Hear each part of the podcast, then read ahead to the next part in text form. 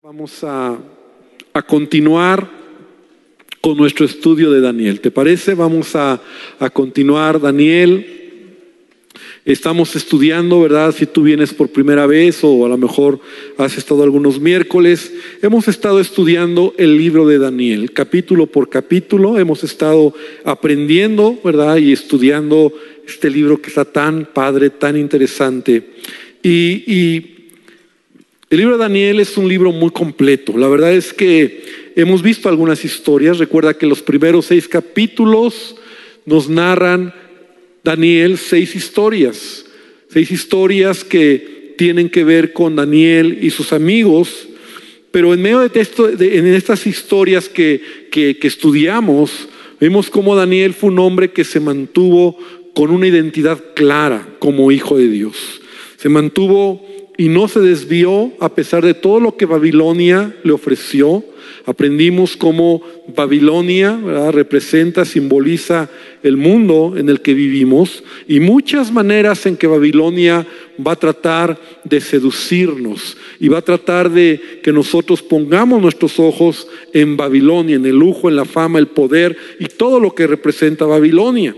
También vimos cómo a partir del capítulo 7 cambia drásticamente el libro de Daniel, porque Daniel es un libro que también los últimos seis capítulos tienen un lenguaje apocalíptico. Hablamos un poco acerca de esto, que la Biblia, eh, toda la Biblia, nosotros encontramos que tiene diferentes géneros literarios, cómo se escribe la Biblia. De hecho, 40 autores diferentes que escribieron la Biblia cada uno tuvo su propia, su propia manera, su, en su propia personalidad, pero la Biblia tiene diferentes géneros literarios que tú puedes encontrar a lo largo de la Biblia, como poesía, parábolas, los salmos, historia, y hay un género literario que también es apocalíptico, ¿verdad? La apocalíptica, o sea, es un género literario, un recurso que Daniel ocupa.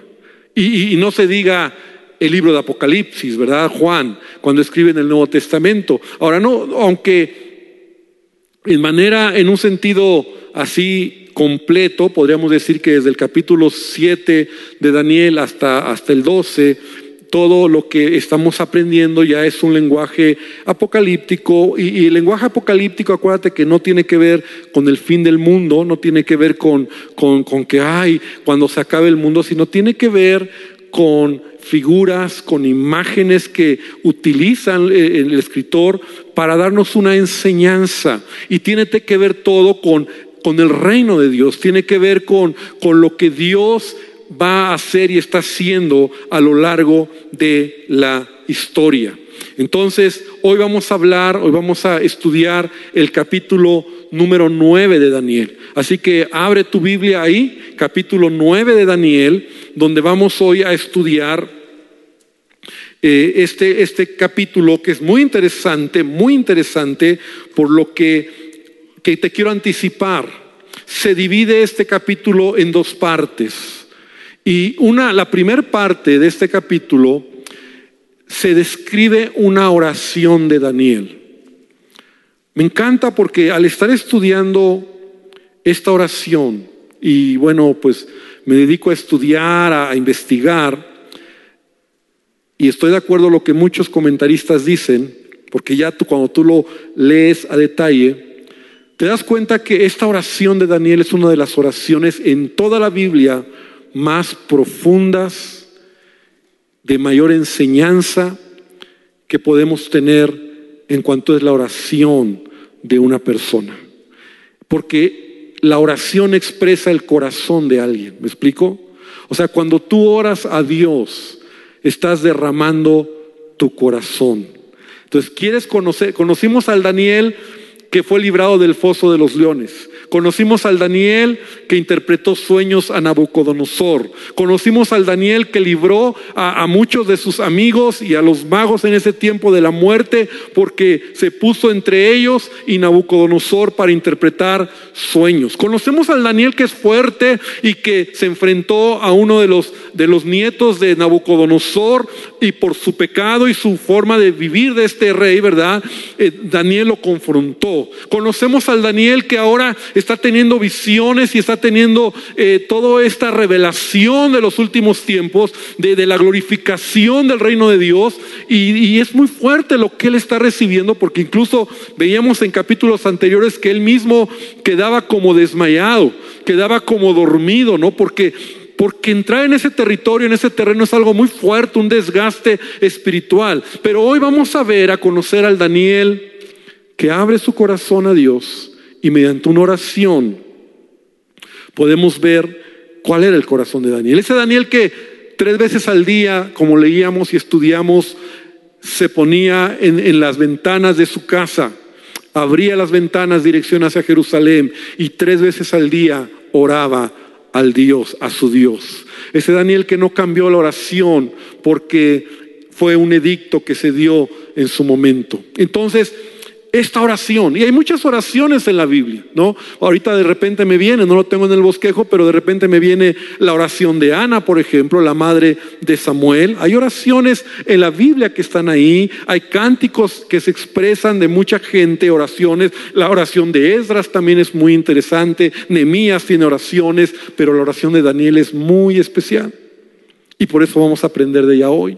Y la segunda parte de este mismo capítulo, hay una profecía que es una de las profecías también más importantes, una de las más relevantes, conocidas por muchos como las 70 semanas de Daniel, así se menciona, la profecía de las 70 semanas, que tiene que ver, como lo vamos a ver, con la nación de Israel y con, con, la glorificación del reino de Dios. Entonces también esa es una profecía, las 70 semanas, muy relevante, muy importante, de repente medio complicado de entender, pero no, pero se puede entender, ¿no? Entonces, en el contexto del, de, entonces del capítulo 9, Recuerda que Daniel llegó a Babilonia más o menos cuando tendría 14 años. Era un jovencito. Daniel llegó cautivo porque el imperio babilónico había arrasado con Jerusalén, porque Dios ya lo había eh, decretado, se había profetizado de esa manera. Y entonces Daniel llega a Babilonia con un jovencito, ¿verdad? Y, ya conocemos, ya, ya aprendimos todo ello. Ahora, en este tiempo, Daniel ya tiene más o menos 80 años. Ya es un hombre anciano, ya es un hombre grande. Es un hombre que ha vivido todo el tiempo en que Babilonia fue una gran nación. Vivió también la transición cuando el imperio medo-persa conquistó a los babilonios y entonces Daniel también estuvo ahí. Entonces vimos que Daniel tenía hábitos espirituales. Es decir, Daniel era un hombre que oraba, era un hombre que leía la Biblia, y cuando digo leía la Biblia me refiero al Antiguo Testamento, ¿verdad? Daniel leía los escritos del Antiguo Testamento. O sea, habían escritos y Daniel los leía. Y Daniel ponía en práctica lo que leía. Y esto que es importante y lo tengo que repetir, porque esa era la fórmula de Daniel para ser bendecido por Dios. Y te voy a decir que esa es la fórmula que tú debes y yo debemos de tener en la vida para ser bendecidos por Dios. Tres cosas, una vida de oración, una vida de lectura de la Biblia y una vida en donde tú haces, vives lo que aprendes en la palabra de Dios. Cuando tú haces estas tres cosas, tu vida es bendecida. Cuando tú oras, cuando tú lees la Biblia, estudias la palabra, pero cuando la palabra la conviertes en una realidad para ti. Es decir, como dice Santiago, ¿verdad? Somos hacedores de la palabra y no tan solamente oidores de la palabra. Como Jesús dijo, eh, el hombre sabio, el hombre prudente es aquel que oye y hace las palabras de Jesús. El insensato es el que oye y no hace. Hay una gran diferencia entre oír o leer y no hacer. Pero Daniel tenía estas tres cualidades. Y que yo creo que si tú y yo pudiéramos tomar esa fórmula en la vida diaria, tendríamos bendición, tendríamos éxito, seríamos bendecidos por Dios. Cuando tú oras, cuando tú lees la Biblia y cuando tú vives lo que lees, tu vida es bendecida por Dios. Entonces, en el capítulo 1 vemos ahora eh, versículo 1, perdón, del capítulo 9, dice, en el año primero de Darío, hijo de Azuero, de la nación de los Medos, que vino a ser rey sobre el reino de los Caldeos, en el año primero de su reinado, yo Daniel miré atentamente en los libros el número de los años de que habló Jehová al profeta Jeremías. Es importante ahí detenernos. Daniel está leyendo la Biblia. Daniel está leyendo al profeta Jeremías. Y Daniel está escudriñando lo que las profecías de Jeremías en cuanto a todo lo que les había sucedido. Y entonces dice, leí el número de los años que habló Jehová al profeta Jeremías, que habían de cumplirse las desolaciones de Jerusalén en 70 años. Y volví mi rostro a Dios el Señor, buscándole en oración y ruego, en ayuno, silicio y ceniza. De alguna manera así debemos de buscar a Dios. Cuando tú lees la Biblia, tú debes de venir a Dios para que Él hable a tu corazón. Y es lo que Daniel está haciendo. Ahora, Daniel está leyendo al profeta Jeremías y ahí en la lectura encuentra una perla y encuentra algo que le, que le jala, algo que, que le llama la atención a Daniel. Esto es muy interesante.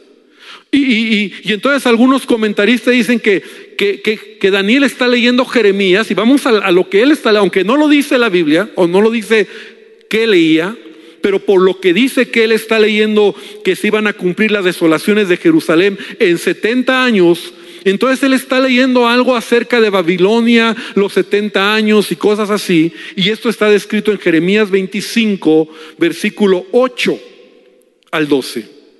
Por tanto, así ha dicho Jehová de los ejércitos. Es una profecía de Jeremías, de Dios, de Jeremías hacia el pueblo de Israel antes de que fuera cautivo por los babilonios.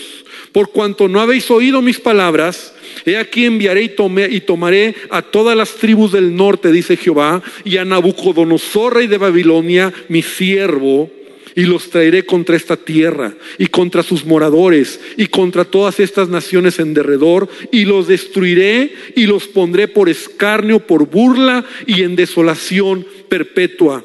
Y haré que desaparezca de entre ellos la voz de gozo, la voz de alegría, la voz de desposado, la voz de desposada, ruido de molino y luz de lámpara y toda esta tierra será puesta en ruinas y en espanto y servirán estas naciones al rey Babilonia, al rey de Babilonia, 70 años. Y cuando sean cumplidos los 70 años, castigará al rey de Babilonia y aquella nación por su maldad, ha dicho Jehová, y la tierra de los caldeos, y la convertiré en desiertos para siempre. Es interesante porque Jeremías está hablando de lo que va a suceder al reino de Babilonia. Entonces, Daniel lo encuentra y él eh, obviamente es lo que había sucedido. O sea, cuando llegó Nabucodonosor, destruyó y, y fue una total desolación de todos los judíos. Quedaron regados, muchos murieron, otros trajeron como cautivos. Jerusalén fue arrasado, se perdió todo, destruyeron lo que era el templo. Entonces, de hecho, Jeremías es, el mismo que escribe Lamentaciones. Y lamentaciones, si tú lo lees, son precisamente, le llaman a Jeremías como el profeta llorón, porque está lamentando la destrucción de Jerusalén por los babilonios. O sea, lo que Babilonia, lo que Jeremías, perdón, profetizó, se cumplió. Pero dice que iban a pasar 70 años. Capítulo 29, versículo 10 dice, porque así dijo Jehová, cuando en Babilonia se cumplan los 70 años, yo os visitaré y despertaré sobre vosotros mi buena palabra para haceros volver a este lugar. Entonces muchos piensan que cuando Daniel está leyendo, él dice, estamos en los 70 años, o sea, él hace cuentas. O sea, yo llegué aquí, fue en tal año, ya llevo aquí casi 80 años, entonces ya, ya estaban llegando al año 70. Entonces a lo mejor la esperanza de Daniel era, ¿será que Dios ya va a traer de vuelta, nos va a regresar a Jerusalén? ¿Será que Dios ya va a cumplir esta palabra y que se ha terminado nuestro tiempo de, juicio y de, y de quebranto? Eso es lo que Daniel está pensando. Sin embargo, él se da cuenta que, el, contexto político, ¿no? el contexto que, es, que está alrededor, no está muy adecuado como para que eso suceda. Porque los siguientes reyes, o al menos el imperio persa, estaba en la misma manera de actuar contra, contra Israel, contra los judíos. Entonces Daniel viene a buscar a Dios. Entonces Daniel por eso lo que le motiva esta oración es entender la voluntad de Dios. Esto es padre, porque no creas que Daniel la tiene ya. Daniel lee algo y él dice, ¿será que es el tiempo, Señor? Y si es el tiempo ya. Y entonces él empieza a orar a Dios. Y entonces él empieza a clamar al Señor. Ahora, no era así. O sea, algunos piensan, y esto que acabamos de leer, estos 70 años se referían, y sí de manera muy enfática, al tiempo que los babilonios, el tiempo que el, gobierno, el, imperio babilónico reinó, así sucedió. Pero sabes que hubo, era, se refería Jeremías a Babilonia como un tiempo que el imperio iba, este imperio iba a durar 70 años y después iba a ser destruido y vendría otro imperio. O a lo mejor en Dios, en su misericordia, sí estaba queriendo traer al pueblo, a Israel, después de 70 años. Pero escúchame bien, esto es muy importante. Israel no estaba preparado aún. Israel no había aprendido la lección. Y en la Biblia encontramos que Dios puede dar una palabra, pero siempre dependerá del corazón del hombre o de que una nación responda favorablemente. Y esto es muy fuerte, porque Dios quiere bendecir nuestras vidas. ¿Cuántos dicen amén? Ahora, te, voy a dar un ejemplo de aquí mismo de Daniel.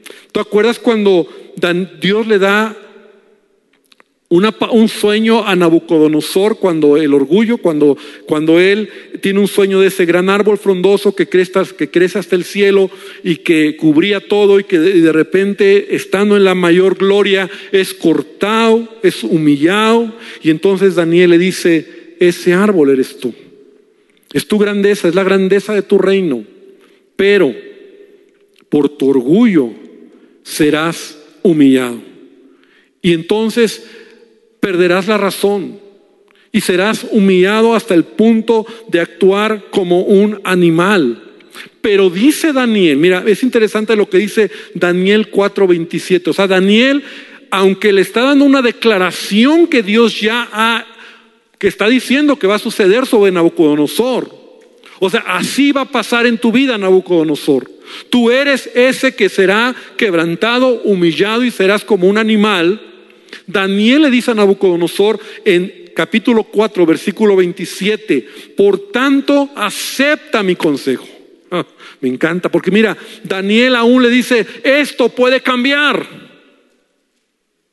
Tus pecados redime con justicia y tus iniquidades haciendo misericordias para con los oprimidos, pues tal vez eso será una prolongación de tu tranquilidad.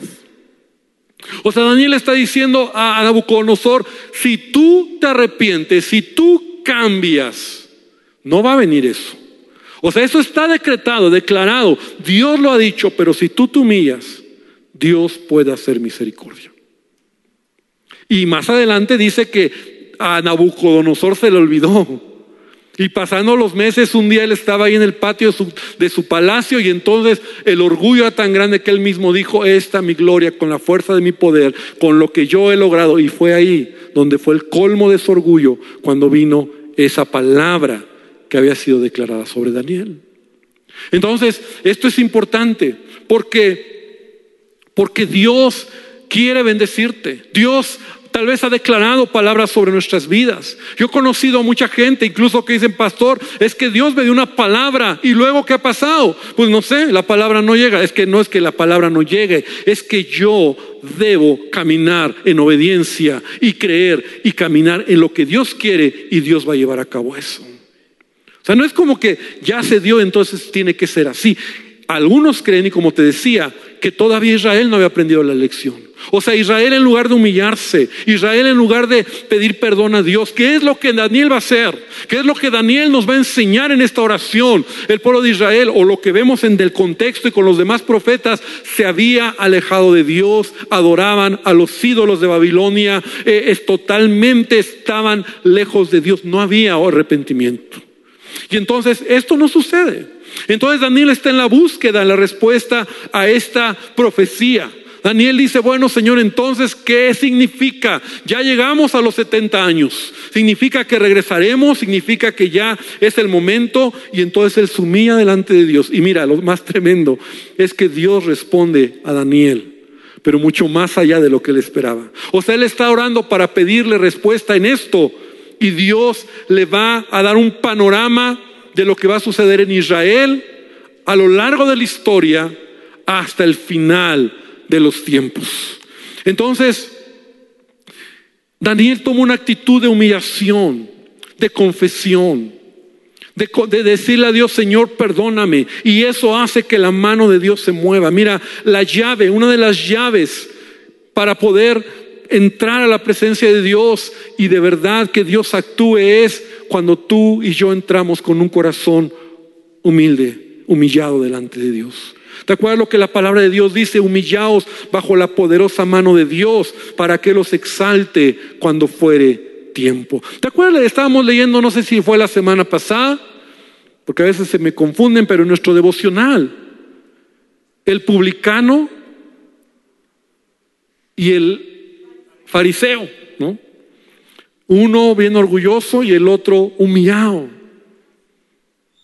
Y dice que uno salió justificado y el otro no. Porque es una llave para que la mano de Dios se mueva. Es cuando tu oración es una oración donde tú te humillas.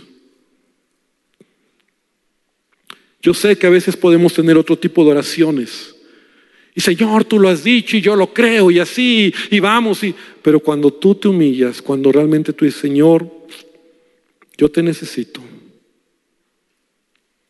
derramas tu corazón. Ahora, esta oración, mira lo que, vamos a leer rápidamente. Y yo quiero que aunque va a ser rápido, al final voy a decir algunos puntos, pero quiero que veas el corazón de Daniel. Volví mi rostro, versículo 3, a Dios buscándole en ayuno, silicio y ceniza.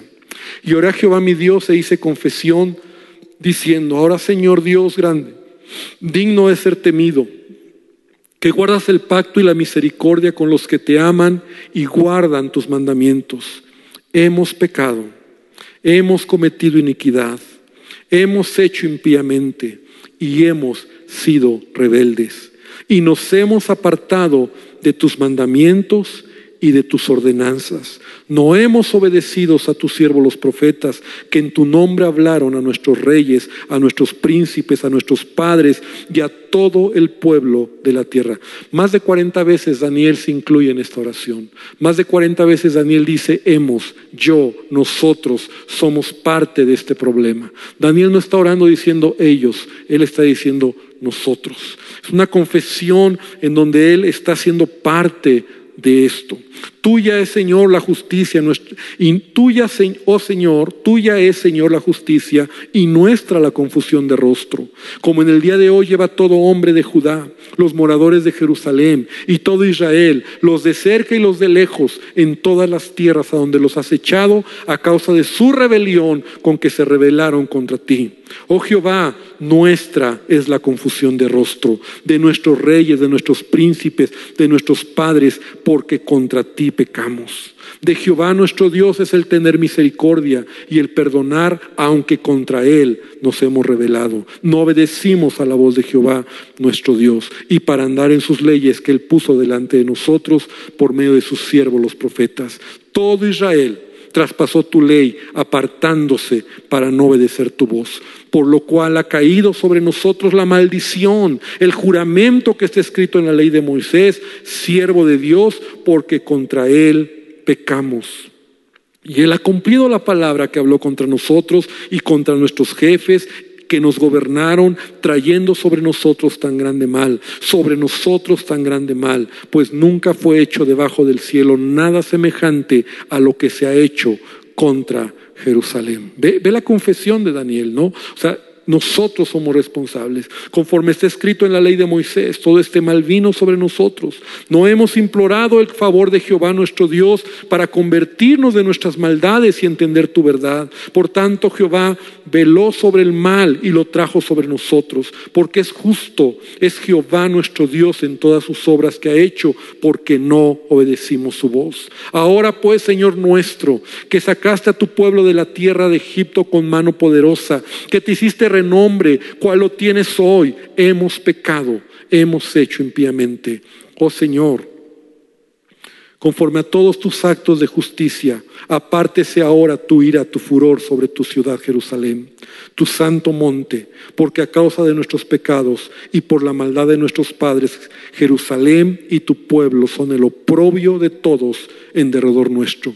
Ahora pues, Dios nuestro, oye la oración de tu siervo y sus ruegos, y haz que tu rostro resplandezca sobre tu santuario a su lado por amor del Señor. Inclina, oh Dios, tu oído, oye, abre tus ojos y mira nuestras desolaciones y la ciudad sobre la cual es invocado tu nombre.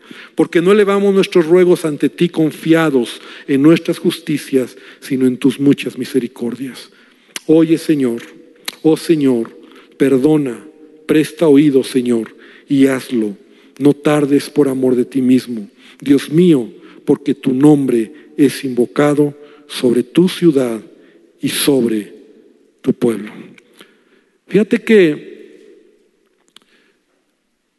es una oración de, humillación, es una oración donde Daniel está reconociendo que la razón o la condición en la que ellos se encuentran es porque sus decisiones y sus acciones los han llevado a este punto. Y esto es muy importante. Yo quiero que nosotros podamos entender esta verdad. Daniel en su oración, en primer lugar, como ya te decía, él se está involucrando. Él podría haber dicho ellos, o sea, Daniel fue un hombre justo. O sea, quiero decir, él había pecado, seguro pecaba, no hay, justo nadie, ¿no? Dice, dice Pablo. Pero él era un hombre que amaba a Dios. Él era un hombre que había vivido agradando al Señor, había visto el poder de Dios. Pero Daniel se está involucrando en esta oración diciendo, Señor, hemos fallado. Una carga por su nación, una carga por su familia, una carga por sus hermanos. Y esa es la oración que Dios quiere que tú y yo aprendamos a tener. No es una oración egoísta pidiendo solamente por sus problemas o sus dolores. No es una oración que le lleva solamente a, pedir lo que necesita en el momento. Es una oración que tiene que ver con un contexto de, de humillación, pero también esta oración expresa, expresa que ellos están ahí porque son responsables delante de Dios de lo que han hecho. Y esto es importante entenderlo, hermano. Y voy a hacer un poquito fuerte lo que voy a decir, pero nadie más es responsable del lugar donde me encuentro o lo que hasta ahora tengo o donde estoy. Yo, solo yo, soy responsable. Amén. Y a veces no entendemos esta verdad. Señor, ¿por qué a mí me pasa? Creo que esa no es una oración correcta. Señor, ¿por qué me tocó vivir de esta manera? Tampoco creo que es una oración correcta. Esas pudieran haber sido las palabras de Daniel. ¿Por qué a mí? ¿Por qué yo? ¿Por qué me pasa esto? ¿Por qué el tanto dolor? Pero Daniel entiende algo. El pueblo de Israel hasta aquí es responsable de la condición en que se encuentra tan deplorable. No es Dios, porque Dios es bueno y Dios es justo. Porque Dios siempre va a, amarnos y a derramar su gracia, pero soy yo el que decido eh, cada día a dónde voy a llegar en mi vida. Son mis decisiones. Son mis acciones, son mis palabras. Soy yo el responsable incluso a veces de los momentos de quebranto, de dolor. Y yo tengo que venir a Dios diciendo, Señor, yo soy el responsable. Señor, yo he pecado. Yo soy el responsable. Señor, yo te necesito. Esta oración habla de, de yo soy responsable, pero tú, Señor, eres justo. Y creo que a veces nuestras oraciones son oraciones que, que expresan más nuestra, nuestra querernos zafar del asunto, ¿no? O sea, como en mi oración le digo, Señor, casi, casi, Señor, es tu culpa, Señor, ¿por qué? Señor, no seas así conmigo, yo soy tan buena persona. Y, y, y todavía esperamos que Dios nos ayude. Y por favor no te olvides porque te pasaste conmigo. Te faltó. Cuando yo me humillo delante de Dios, cuando realmente yo derramo mi corazón, llega un momento donde yo tengo que decir, Señor, yo soy responsable de todo esto que estoy pasando. Nadie más. ¿Te acuerdas del hijo pródigo? Solo él era responsable. Y solo él cuando reconoció su condición tan deplorable y tan triste, miserable, y se arrepintió y se levantó para ir a la casa del Padre, fue que vino un cambio a su vida. Porque lo que Dios quiere enseñarnos a través de esta oración es eso. Es Dios el que actúa. Entonces, toda oración que nosotros levantamos debemos de, de reconocer que que somos responsables pues de lo que, lo que nos sucede. Por otro lado, la oración eh, expresa el amor, la misericordia, la bondad de Dios, que es lo que los mantiene de pie y, y por su gracia y su misericordia, dice Daniel, estamos todavía de pie, con un corazón humilde. Y entonces, cuando tú vienes a Dios, y yo no sé, pero mientras yo estaba haciendo este estudio, yo recordaba momentos donde de verdad puedo tener claro las respuestas, la casi, casi que Dios habló a mi corazón, casi, casi que, perdón, como lo voy a decir, a lo mejor para tratar de de, hacerlo entender, ¿no? El momento en que Dios habló a mi corazón, o casi casi un ángel llegó y me habló, ¿verdad? No que fuera, pero como para entender esos momentos que en mi vida han sido trascendentes en respuesta a una oración, han antecedido un corazón de humillación, de llanto, de quebranto, de decir, Señor, ya no puedo. Señor, ayúdame. Señor, ya que hago, no, no, no tengo hacia dónde. Y ese es el momento mejor donde viene la gracia de Dios. Oraciones de reclamo, oraciones de demanda, oraciones de por qué a mí, oraciones de Señor, eh, ese tipo de oraciones superficiales. Necesito esto, necesito aquello, dame lo otro. Esas oraciones que, que estamos acostumbrados en la iglesia a hacer, pero no hemos entendido lo que realmente es una oración profunda que puede tocar el corazón de nuestro Dios. Y entonces Daniel está ahí clamando al Señor. Y en el versículo 20 dice, y aún estaba hablando y orando y confesando mi pecado y el pecado de mi pueblo confesando mi pecado. Porque Daniel había pecado, claro. O sea, a lo mejor no, no, no, no, no leemos cuáles habían sido sus pecados, pero todos hemos pecado. Todos sabemos en dónde estamos ahí luchando. Entonces es el del pueblo, mi pecado. Y entonces yo estaba ahí derramaba mi ruego y aún estaba hablando en oración cuando Gabriel, el varón Gabriel, a quien había visto en la visión al principio volando con presteza, vino a mí como a la hora del sacrificio de la tarde. Mira qué interesante, ¿no? O sea, y aquí como que se abre un panorama que vamos a verlo más claro en los siguientes capítulos de cómo se responden las oraciones. Y el primero, lo primero que vemos es cuando yo derramo mi corazón delante de Dios, Dios escucha mi oración. ¿Cuántos dicen amén? Dios oye tu oración. Dios escucha tu oración. Da un aplauso fuerte a Él, porque la verdad, Dios oye mi oración. Yo estoy seguro cada vez que oro que Él me escucha, porque le hablo a Él. Yo sé que Él me oye. Ahora, que Él me oye no quiere decir que Él va a responder y responder inmediatamente. Pero aquí sí fue. Aquí sí dice que desde el estaba en la, en la oración, llegó la oración, o, sea, entró a la presencia de Dios e inmediatamente llegó la respuesta. Se le pidió a Gabriel que llegara y le respondiera a Daniel, porque esta oración traía detrás ya lo platiqué, ya te lo dije, ¿qué traía detrás un, un, Señor que onda con estos 70 años? Señor, ya será el tiempo, Señor, pues danos chance, perdónanos. Entonces viene la respuesta. Tú tienes que estar seguro que cada vez que oras, Dios escucha tu oración. Siempre, siempre, siempre Dios oye mi oración. Y cuando yo oro, tengo que tener la actitud siempre de fe, si el Señor responde.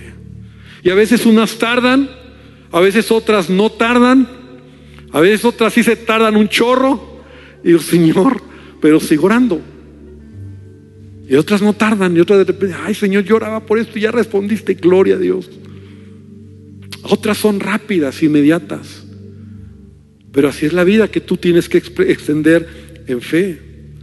Y entonces le dice, él le dice al principio de tus ruegos, versículo 23, al principio de tus ruegos fue dada la orden y yo he venido para enseñártela, porque tú eres muy amado. Entiende pues la orden y entiende la visión. O sea, tal vez fueron días. O sea, tal, o sea, no quiere decir que fue en el momento y vino, tal vez tardó días, pero lo importante es que desde que él oró, se, escuchó la oración y se dio la respuesta, y entonces viene, viene la, la profecía de las 70 semanas. Y rápido, con lo que me queda de tiempo tengo que explicarlo. 70 semanas están determinadas sobre tu pueblo, sobre tu santa ciudad, para terminar la prevaricación, poner fin al pecado, expiar la iniquidad, traer la justicia perdurable y sellar la visión y la profecía y ungir al santo de los santos. Esto que dice el versículo 24 no puede ser sino hasta el final de los tiempos.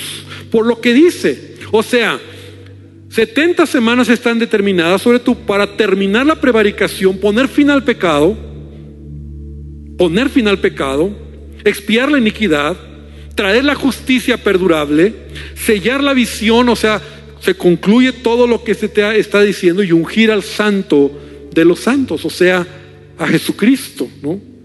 Pero entonces le dice, hay 70 semanas. Esta palabra semana en hebreo es una palabra sabúa que significa una unidad de medida de siete. Semana, esta palabra se traduce como semana, pero es una unidad de medida de siete que puede referirse a siete días, siete semanas, siete años. O sea, es una unidad de medida, siete semanas, años, días, ¿no? Entonces, dice, ahora, Dice, ¿sabe pues y entiende que desde la salida de la orden para restaurar y edificar a Jerusalén hasta el Mesías príncipe habrá siete semanas y sesenta y dos semanas se volverá a edificar la plaza y el muro en tiempos angustiosos? Y después de las sesenta y dos semanas se quitará la vida al Mesías, mas no por sí, y el pueblo de un príncipe que ha de venir destruirá la ciudad y el santuario y su fin será con inundación y hasta el fin de la guerra durarán las devastaciones. Y por otra semana confirmará el pacto con muchos y a la mitad de la semana hará cesar el sacrificio y la ofrenda y después con la muchedumbre de las abominaciones vendrá el desolador hasta que venga la consumación y lo que está determinado se derrame sobre el desolador. Entonces dices, ¿what? ¿Qué quiso decir Daniel o el ángel a Daniel? Entonces, rápidamente, se habla de 70 semanas, que no son no son días ni semanas, sino representan años. 70 semanas de 7. Entonces son 490 años. 70 semanas de 7 son 490 años. Entonces, después de hablarnos del general, las 70 semanas, se va a dividir en tres periodos. En tres periodos. La primer periodo nos habla de siete semanas. Siete semanas, aquí lo vimos. Siete semanas dice, sabe y entiende que desde la orden para restaurar y edificar Jerusalén hasta el Mesías príncipe habrá siete semanas y luego 62 semanas. Entonces, siete semanas, luego 62 semanas y luego una semana, que son las 70 semanas en total. Entonces, las primeras siete semanas que se mencionan aquí, que dice que es desde el tiempo que se dé la orden para restaurar y edificar a Jerusalén, es el tiempo que se empezó a reconstruir Jerusalén en el tiempo de Enemías, en el año 444 antes de Cristo. O sea, iban a pasar siete semanas, que son siete por siete, 49 años, que se iba a reconstruir Jerusalén. 49 años.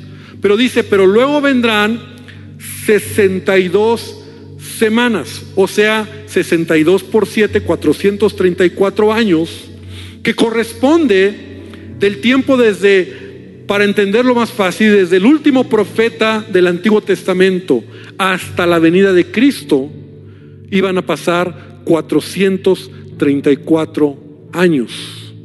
De hecho, muchos mencionan que son los 400 años del silencio, más la venida de Cristo, cuando Jesús, porque dice, mira lo que dice, 70 semanas están determinadas para terminar la... Bueno, sabe que entiende que desde la orden para restaurar y edificar Jerusalén hasta el Mesías príncipe habrá siete semanas y 62 semanas se volverá a edificar la plaza y el muro en tiempos angustiosos, en los tiempos que Jesús, ¿verdad? Porque aunque se reedificó Jerusalén, tuvo tiempos donde se destruía poco otra vez hasta que nuevamente se reconstruye el templo cuando Jesús está en esta tierra, ¿verdad? Ese templo glorioso está ahí. Y después de las 62 semanas se quitará la vida al Mesías, o sea, Jesús, al Mesías, mas no por sí. Y el pueblo de un príncipe que ha de venir destruirá la ciudad y el santuario y su fin será con inundación y hasta el fin de la guerra durarán las devastaciones. O sea, esto sucede cuando Jesús muere, ¿verdad? Y en el año 70, en el año 70 después de Cristo, ¿verdad? Es destruido nuevamente Jerusalén. Entonces, si nosotros sumamos estas semanas, nos, queda, nos quedan siete semanas desde la reconstrucción de Jerusalén, que dura 49 años, más 62 semanas hasta la venida del Mesías, y nos queda una semana. Y esa semana será la semana de los últimos tiempos, en este tiempo que tú y yo vivimos, es como un paréntesis de gracia de la iglesia. Y la última semana será cuando Jesucristo venga, regrese de manera gloriosa por su iglesia y finalmente se consumará las 70 semanas que estamos nosotros aquí estudiando.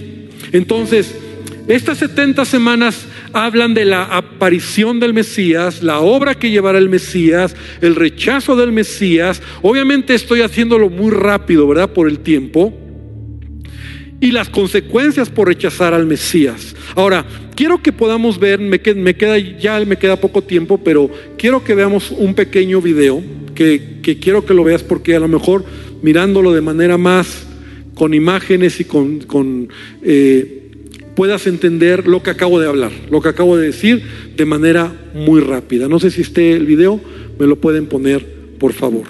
Y enseguida concluimos. Quise ponerlo para que pudiera como corroborar o reafirmar lo que acabo de mencionar, ¿no? O sea, esta profecía de Daniel es muy importante porque nos habla del final de los tiempos y finalmente podemos entender cómo pues todo se ha ido cumpliendo, ¿no? Y queda ya la última semana, ya para que sea el tiempo cuando Cristo regrese por su iglesia. Amén. Entonces, vamos a dejarlo ahí, vamos a orar para terminar.